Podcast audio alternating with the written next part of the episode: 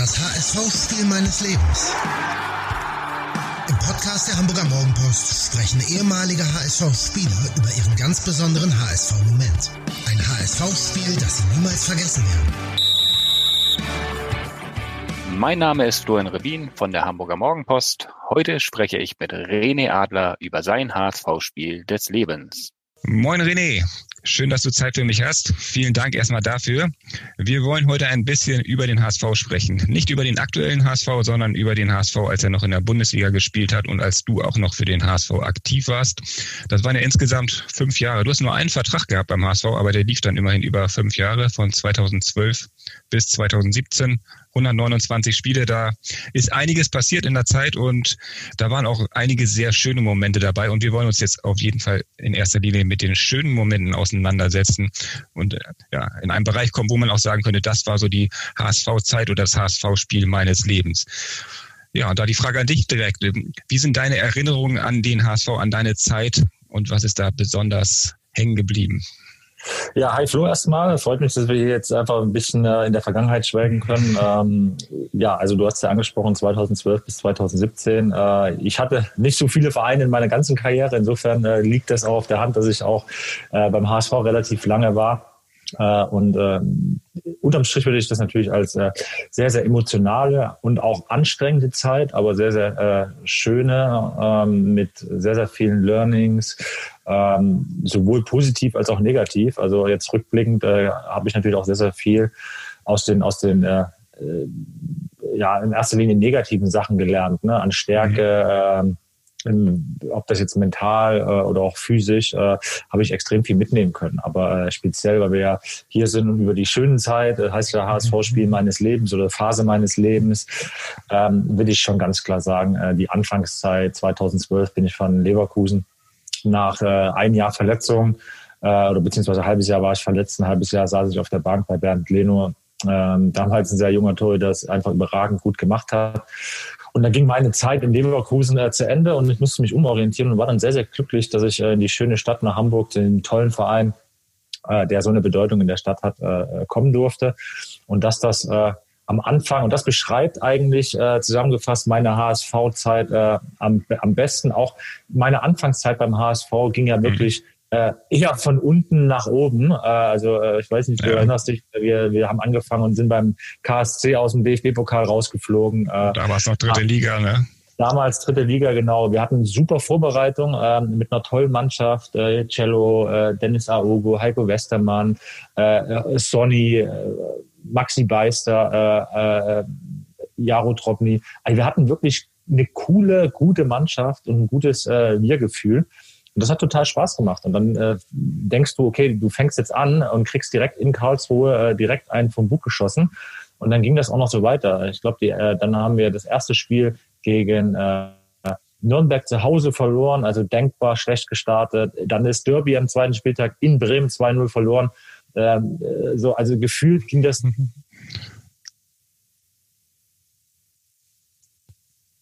im Heimspiel gegen, gegen den BVB wo jeder gesagt hat, äh, wie könnt ihr das gewinnen? Kloppo, äh, der große BVB, äh, amtierender Meister.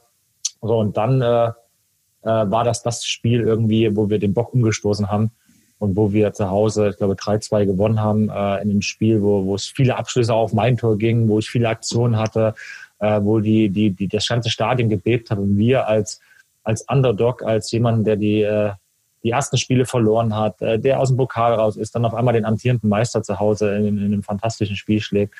Ähm, das war so ein bisschen der Turning Point, der in Erinnerung geblieben ist. Ja, ja, ich erinnere das auch noch damals, Dortmund Meister. Ich glaube, es war auch die erste Niederlage für Dortmund dann als Meister, als sie nach äh, Hamburg gekommen Ja, das, also es war auch verrückte, also es ging hin und her, es war für die Zuschauer äh, ein sensationelles Spiel äh, und am Ende das Wichtigste, die drei Punkte waren dann äh, irgendwie bei uns im, im, im Pocket und ähm, auch so dieses, diese ganze Tragweite. Ne? Also du lagst auf dem Boden äh, und was beim HSV ja auch damals relativ schnell passiert, äh, weil das halt einfach so so eine Kraft hat der Verein und so verankert ist in der Stadt, dass ich äh, wo wir das Derby verloren hatten, natürlich auch beim Bäcker und Co. drauf angesprochen. Mhm, und ja. das kannte ich in der Form und in der Stärke natürlich aus Leverkusen nicht. Äh, weil in Leverkusen ähm, äh, mal, spielst du zwar international, aber da hast du natürlich nicht dieses Fan, äh, dieses Fanpotenzial und diese Kraft in, in einer großen Stadt wie Hamburg. Äh, und das dann zu sehen, boah, äh, hier interessiert sich wirklich jeder. Und das äh, hatte ich in einem kurzen Zeitraum negativ. Und nach diesem mhm. Dortmund-Spiel äh, kann ich mich noch genau erinnern, als sei es gestern gewesen, ähm, habe ich Brötchen geholt beim Bäcker in Eppendorf, äh, war das. Äh, und dann fuhren die Leute vorbei und haben gewunken und haben den Daumen nach oben gezeigt, irgendwie, weil, weil sie das so cool fanden, wie wir, wie wir ja gegen Dortmund gewonnen haben. Äh, und das ist einfach äh, das, was den HSV ausmacht äh, und damals auch ausgemacht hat. Dieses wirklich von tief betrübt äh, zu himmelhoch äh, ist ja. halt wirklich innerhalb von ein, zwei Wochen irgendwo. Und das meine ich mit dieser Emotionalität, die dieser Verein hat. Und äh, das ging dann glücklicherweise auch so weiter. Ne? Also äh, ich rede jetzt einfach mal, ja. äh, weil ich da so, so drin bin, äh, Spiel gegen Hannover, 125 Jahre Feier. Äh, unglaubliche Choreo von unseren Fans. Äh, das ganze Stadion hat, äh, hat Schilder hochgehalten, die sie irgendwie monatelang vorher gemalt haben. Ähm, das war einfach unglaublich, das zu sehen und hat mich als Spieler auch da bewegt. Und wir gewinnen das Spiel auch noch äh, zu Hause und kriegen so einen Lauf und haben dann abends die, die, äh, die, die äh, Zeremonie äh, oder die Feierlichkeiten, wo wir als gesammelte Mannschaft hin sind. Uwe Seeler da war, die ganzen alten Legenden äh, in der Barclaycard Arena. Und mhm. äh, ich nach vier oder fünf Spielen für den HSV als Neuling von der ganzen Arena gefeiert wurde was mir, was mir wirklich damals auch sehr unangenehm war, meinen Mannschaftskollegen gegenüber, äh, weil das war ja keine, irgendwie keine Adler-Show, sondern äh, wir ja. haben den Bock umgestoßen als, als Mannschaft. Und das sind aber Momente gewesen, bei, bei aller Härte, die diese Zeit hatte, bei allen Niederlagen, bei, bei jeder Relegation, diese Emotionalität, glaube ich, gibt es nur bei wenigen Vereinen in Deutschland. Ja, es war ja auch was Besonderes vom HSV eigentlich, dass sie dir direkt einen Fünfjahresvertrag gegeben hatten. Denn klar, du warst Nationalspieler, aber dann kommst du, wie du auch schon erzählt hast, aus einer längeren Verletzungspause. Du hast ein Jahr nicht gespielt und dann direkt einen Fünfjahresvertrag hier zu bekommen. Das war ja schon ähm, nicht, ja, nicht ganz seh, normal, seh, oder? Sehe seh ich anders. Äh, ja, mal, ja sehe ich anders. Äh, das ist auch blöd, wenn ich das über mich selbst sage, aber das ist das Cleverste, was der, was der HSV hätte machen können mhm. äh, weil ich ja ablösefrei war. Äh, ja. Und äh, man, man kannte meine Qualität. Also ich war jetzt kein unbeschriebenes Blatt. Ich hatte irgendwo über, über 100 Bundesligaspiele, äh, war Nationalspieler. Ähm, und man hat mich für null gekriegt. Also okay, ja, wenn, ja. auf gut Deutsch gesagt, wenn du das nicht gemacht hättest, ähm, dann äh, wärst du schön blöd gewesen. Das ist aber blöd. äh, das hört sich vielleicht ein bisschen überheblich an, aber auch aus, aus wirtschaftlicher Sicht, äh, Deutschland, wenn du verletzt bist, was ja bei mir äh, leider Gottes oft vorkam und das äh, natürlich auch der Gedanke war des Aufsichtsrats. Ähm, aber wenn es nicht geklappt hätte, dann äh, hätte mich nach sechs Wochen kein Verein mehr bezahlt. So, dann hätte, hätte ich mich selber bezahlt über meine Versicherung. Ja, das stimmt äh, auch wieder. Der, ja. der, also Chance-Risiko-Verhältnis im wirtschaftlichen war äh, relativ groß ähm, und relativ gut. Mhm. Äh, muss man auch mal ganz klar sagen. Also ähm, denn, denn dass ich einen Verein gekriegt hätte, äh, äh, da war ich als Nationalspieler Verletzung hin oder her. Und wenn es nicht geklappt hätte, äh, hätte ich mich wahrscheinlich, äh, äh wäre für mich, wenn ich gedacht hätte, okay, ich bin sehr verletzungsanfällig, dann hätte ich versucht, nach England zu kommen, wo du halt 22 Monate irgendwo durchbezahlt wurdest. Aber das war nie mhm. meine Intention. Äh, ich wollte, wenn mir jemand irgendwie was entgegenbringt, wie der HSV, auch liefern und habe dann, äh, hab dann äh, guten Gewissen diesen, Verein, äh, diesen Vertrag unterschrieben. Aber äh, äh, das Einzige, was hätte passieren können, äh, dass, dass der HSV sagt, okay, wir haben zwei sehr, sehr gute Torhüter, wir hatten Jaroslav Troppen, jetzt kommt noch René Adler dazu. Wenn die beide fit sind, dann kosten die auch Geld. Ja. So, das ist äh, ein Punkt, aber zu sagen, man kann hier irgendwo einen Spieler kriegen, ähm, den man sonst vielleicht schwer gekriegt hätte zum Preis von null äh, und, und wenn es nicht funktioniert, kostet der mich auch null. Äh, finde ich, äh, ist meine ehrliche Meinung, ist ein gutes Chance-Risiko-Verhältnis. Ja, das, das hast du auch recht. Das, stimmt natürlich. Um noch einmal auf dieses Dortmund-Spiel zurückzukommen, dieses, dein erster Sieg dann mit dem HSV gegen, gegen den amtierenden Meister. Das ging ja hin und her, das Spiel irgendwie. Ich glaube, Sonny hat früh das 1-0 gemacht, dann hat, hat Dortmund ausgeglichen, ihr seid wieder in Führung gegangen. Ich glaube, 60. Minute stand es dann 3 zu 2 und ähm, ich meine mich zu erinnern, dass dann auch Dortmund den Druck immer mehr erhöht hat. Lewandowski spielte damals noch in Sturm und du hast ordentlich was zu tun bekommen. Und man, man spricht ja aber in Hamburg auch mal gerne, wenn die Spiele gut laufen oder wenn man sieht, dass die Mannschaft ähm, auf dem Platz alles gibt von so einer Wucht, die dieses Volksparkstadion entwickeln kann. Kannst du dich daran auch erinnern, jetzt gerade jetzt vielleicht in diesen beiden Spielen, wie ähm, Dortmund und dieses Jubiläumsspiel gegen Hannover, was, was für ein, ein Faustpfand und ein Plus diese Fans im Hintergrund im Volksparkstadion sein ja, kann für die Mannschaft? Brutal, ja, brutal. Also und deswegen ist es natürlich umso bitterer, dass äh, aktuell ähm, ja nicht nur beim HSV, aber generell ähm, keine Zuschauer erlaubt sind, aber speziell für, für einen Verein, äh, der dieses Faustpfand äh, äh, der Fans äh, normal zu seinen großen Stärken auch mit äh, zählen kann, ähm, das trifft dann natürlich doppelt. Ähm, und damals war das natürlich so, ich kenne keinen, das sage ich nicht als Ex-HSV-Spieler, ich kenne ähm, keinen Verein, sowohl wo ich gespielt habe, als auch äh, gegen die ich gespielt habe. Ich will auch niemandem zu nahe treten. Es gibt tolle Fans in der Bundesliga, aber ähm, ich kenne keinen Verein, wo die Fans so ein gutes Gespür haben für die Situation wann, wann braucht die Mannschaft einen, äh, aber auch zu Recht mal draufhaut und sauer ist. Mhm. Also das gab es ja auch oft. Da, da dürfen wir Spieler äh, äh, oder durften die Spieler uns dann irgendwie beleidigte Leberwurst spielen und sagen, Mensch, wie können die Fans, sondern äh, immer auch irgendwo mal die Perspektive des Fans sehen. Äh, aber gerade in Momenten, äh, in so Spielen, wenn wir viel gegeben haben, äh, haben die Fans immer, immer ein gutes Gespür gehabt, äh, zu sehen, was wird hier wirklich geleistet, wie sind die Spiele vielleicht verloren geworden, hat man alles gegeben, braucht die Mannschaft jetzt äh, in der 60. Minute speziell uns? Und das ist brutal, wie die uns dann nach vorne gepusht haben. Äh, ich meine, wir, wir haben dann wirklich mit mit zwölf Mann verteidigt. Mhm. ähm, und und jeder Zweikampf wurde bejubelt wie ein Tor, jeder gehaltene Ball wurde bejubelt, man hat sich gegenseitig hochgepusht. Äh, und und das ist wirklich, äh, auch wenn es platt klingt, diese diese dieser Ausspruch vom zwölften Mann, äh, diese Wand, die dann oftmals hinter mir irgendwo äh, im Tor war, ja. ähm, die, die konnte sicherlich den einen oder anderen manchmal erdrücken, ja. Mhm. ja aber ich habe das immer als äh, als brutal pushend äh, erlebt irgendwo, äh, wenn du wenn du so eine Geschlossenheit hinter dir verspürst. Und äh, auch auch wenn ich verletzt war und dann oben in, in bei uns in der Loge, bei der Spielerloge saß, allein diese ganze Zeremonie damals äh, von Lotto äh, bis äh, Einlauf, ähm, das tat mir auf der einen Seite immer brutal weh, weil ich nicht unten stehen konnte und ich mhm. super nervös war oben, aber auf der anderen Seite war das einfach eine Perspektive, wo ich immer wieder jedes einzelne Spiel gedacht habe, das ist unglaublich, was dieses Stadion für eine, für eine Kraft und für eine Wucht hat und was wir für, für richtig geile Fans haben. Ja, das hat man ja auch bei den Jubiläumsspielern und hast du auch schon erwähnt, mit dieser Choreo erlebt. Ne? Ich glaube, 45.000 ähm, so Fahnen wurden, wurden ähm, da von den Fans über Monate lang in mehreren Tausenden von Stunden irgendwie angefertigt. Und ähm, ja, das gibt's auch nicht äh, bei vielen Vereinen in Deutschland wahrscheinlich, dass das so gelebt wird. Ja, also kann ich nicht äh, einschätzen. Äh, jeder Verein, wie gesagt, äh, das ist von, von Leverkusen, ich meine, da, da wird auch, die, sind, die machen auch tolle Choreos. Äh, ja. Da will ich auch niemandem zu nahe treten. Also äh, das kann ich auch und will ich gar nicht einschätzen. Aber ähm, dieser intensive Austausch äh, beim Traditionsverein, und ich erinnere mich auch noch an Zeiten, ähm, dass, dass äh, wir als Mannschaftsrat auch äh, uns mit Vertretern äh, der Ultras getroffen haben, ähm, auch in Austausch waren. Und äh, da hat man vielleicht am Anfang, gebe ich auch zu, so ein bisschen Muffensausen, auch wenn man nicht weiß, okay, Mensch, äh, wie geht das aus, äh, gerade wenn du irgendwie eine Negativserie hast. Aber mhm.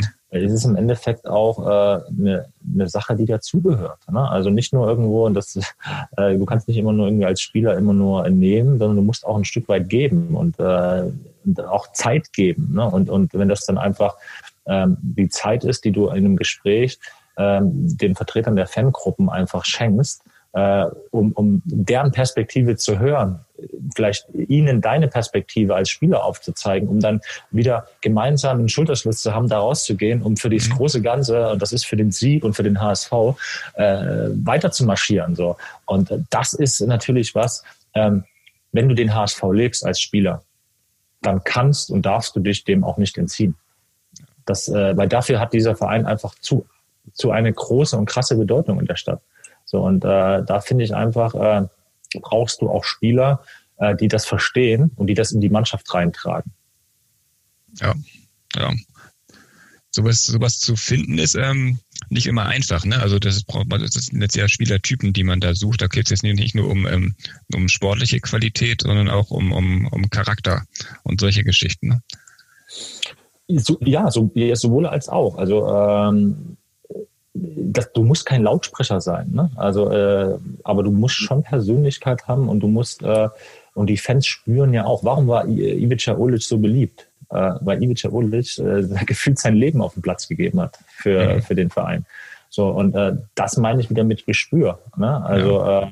Und Ivi äh, ist halt einfach jemand gewesen, der das äh, immer das klare Wort auf der Zunge getragen hat. Ne? Wenn der sauer, der hat vielleicht nicht, nicht viel erzählt oder war jetzt kein Lautsprecher, der immer irgendwo für die Medien treten musste. Ja. Aber äh, wenn er was gesagt hat, äh, dann war aber still und dann hat jeder zugehört, so inklusive Fans und, und Spieler. Ähm, und ähnlich war es auch beim, beim Jaroslav Trotny. Also äh, wahrscheinlich Jaro irgendwie ein bisschen zwiegespaltenes Verhältnis zur Presse gehabt, aber äh, intern und mit den Fans total anerkannt.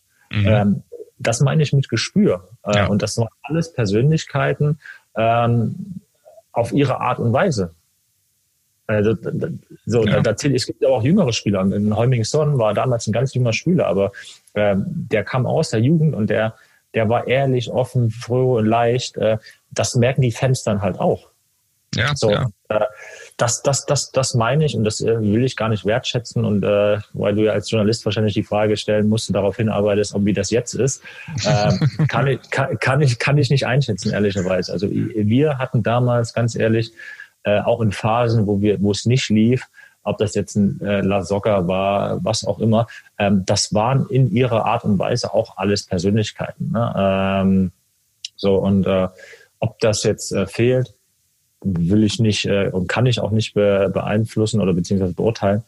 Ähm, aber ich kann sagen, zu meiner Zeit, äh, gerade auch so 2012, hatten wir schon echt einen Kern äh, mit mir, Heiko, Marcel Jansen, Dennis Aogo, Thomas Rincon, äh, vergisst man nicht. Ich meine, Thomas Rincon ist gerade jetzt äh, Kapitän äh, von, von äh, Turin.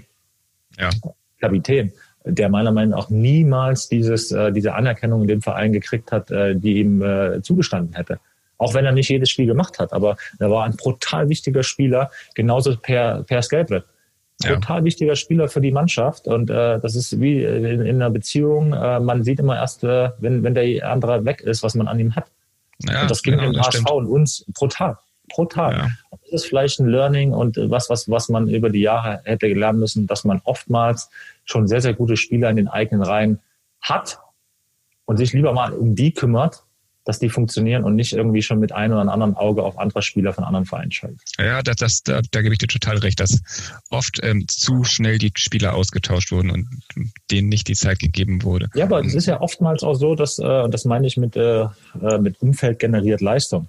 Man, man, man sollte einfach daran arbeiten und sich auch irgendwie die Frage stellen, wie kann man irgendwie das Umfeld, äh, ein Leistungsumfeld so generieren, dass jeder sein optimales äh, Leistungsniveau annähernd versucht abzurufen oder abrufen kann. Weil das ist doch ein Phänomen, dass, äh, dass, dass die Spieler, und das ist ja, das wird immer so ein bisschen belächelt, vom HSV weggehen, auf einmal wieder gut spielen. Mhm, ja. Als würden, als würden die das Fußballspiel wieder lernen. Ja, ja. ja, die können doch, die, das ist ein und derselbe Spieler. Ja.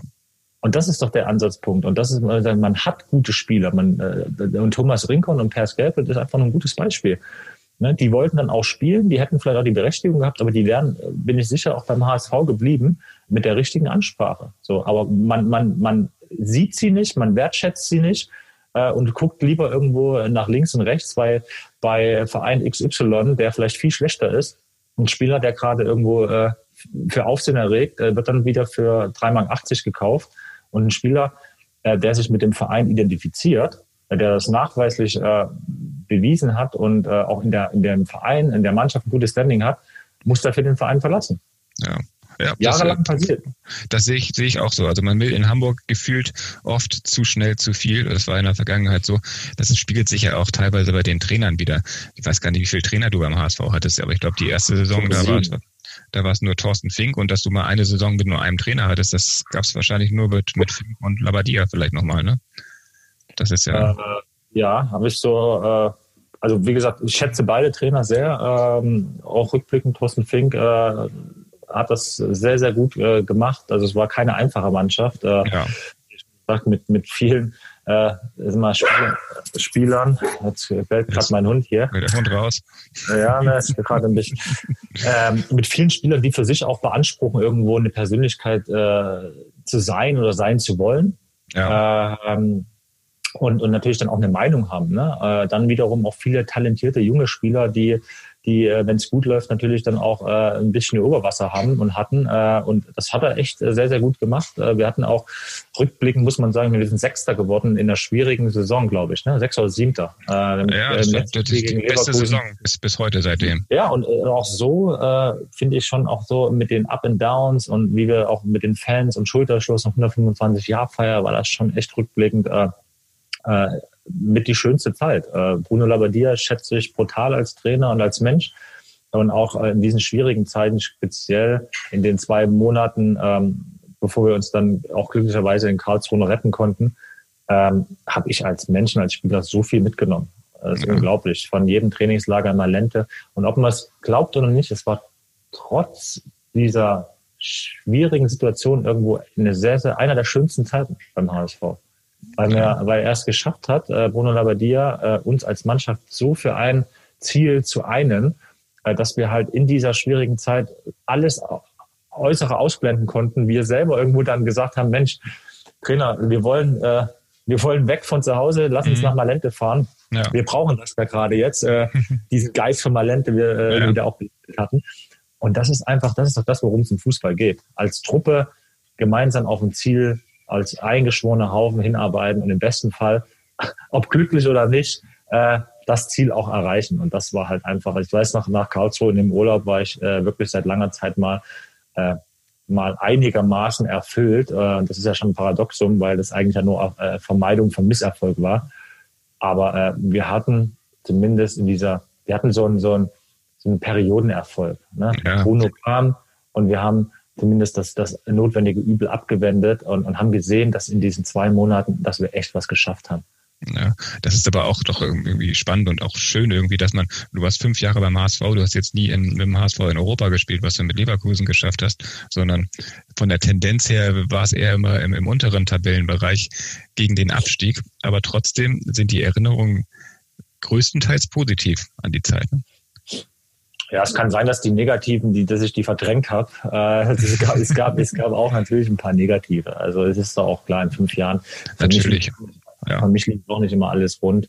Ähm, äh, ich war äh, oft verletzt, musste mich oft zurückkämpfen und äh, das, das kostet natürlich schon Körner und äh, eine gewisse Erwartungshaltung ähm, auch zu haben. Wie gesagt, äh, meine größte Erwartungshaltung habe ich an mich selber oder hatte ich an mich selber. Hatte, habe sie immer noch, jetzt nicht ja. nur im Fußball, aber ähm, und da mache ich mir persönlich natürlich den, den größten Druck, wenn ich da verletzt war und der Mannschaft nicht helfen konnte und oder vielleicht irgendwie die Fans enttäusche. Ähm, so, und das ähm, musste ich auch äh, ein Stück weit auch erstmal lernen, das ist klar. Ja. Äh, insofern hat mir natürlich auch diese harte Schule HSV äh, sehr, sehr viel gegeben. Also und aus jeder negativen Erfahrung, äh, wenn du die ähm, zumindest für dich bewertest, ein Stück weit reflektierst, äh, kannst du und, und, und solltest du natürlich auch was Positives ziehen. So und äh, es gab viele harte Momente, ja. Es gab auch den einen oder anderen Moment, wo ich äh, nicht so happy war, äh, weil ich vielleicht nicht gespielt habe, ähm, zu Recht oder zu Unrecht, äh, will ich gar nicht bewerten. Aber ähm, jetzt im Nachhinein rückblickend, wenn wir jetzt reden, ähm, bin ich weitaus äh, auf, eher auf der positiven Seite. Ja, um, um den Kreis dann vielleicht auch direkt nochmal dann zu schließen zu Dortmund, wo wir mit angefangen haben. Dortmund war ja nicht nur das eine Spiel, was ihr gewonnen habt, sondern es gab viele Spiele gegen Dortmund, wo ihr erfolgreich wart und das, obwohl Dortmund damals eigentlich auf einem anderen Level unterwegs war. Klar, ihr habt auch ähm, harte Niederlagen gegen, gegen Dortmund erlebt, aber unterm Strich erinnere ich mich an 4-1 in Dortmund, 3-0 zu Hause gegen Dortmund. Gibt es immer so eine Mannschaft, ähm, die einem dann besonders gut liegt, auch wenn die ja. eigentlich... Ja, als, als, du, brauchen wir gar nicht drauf rumreden. Ja. Äh, in meiner HSV-Zeit war das Dortmund. Also ja. Bayern war es definitiv nicht. Nein. Äh, da haben wir eine andere Bilanz, aber Dortmund wiederum, äh, als er auch, äh, sag mal, zweit, zweiter Klassen äh, Primus, äh, da hatten wir irgendwie äh, ein gutes Gefühl. Also ich weiß nicht, ob wir die dann gut bespielen konnten, aber auch aufgrund der Vergangenheit hatten wir vielleicht mehr Selbstbewusstsein, dass wir, wenn wir nach Bayern gefahren sind, gesagt haben, boah, schwierig. Äh, ähm, schon mit so einem Unterbewusstsein. Und dann, wenn wir nach Dortmund gefahren sind, äh, hat man sich eher gefreut und gesagt, boah, geil, äh, 40.000 gelbe Wand und äh, wir haben die letzten zwei Mal weggeklatscht. Äh, machen wir das drittes Mal auch. So, ähm, das ist ja das äh, Psychologische im Sport. Äh, insofern glaube ich, äh, habe ich äh, mit dem HSV immer sehr, sehr gerne gegen Dortmund gespielt. Sowohl zu Hause als auch in Dortmund. Sehr schön. Vielen Dank. Sehr gern. Für diese Erinnerung, dass du Zeit hattest. Sehr gern. Ich hoffe, okay. du machst was Gutes draus und äh, ja. Ja.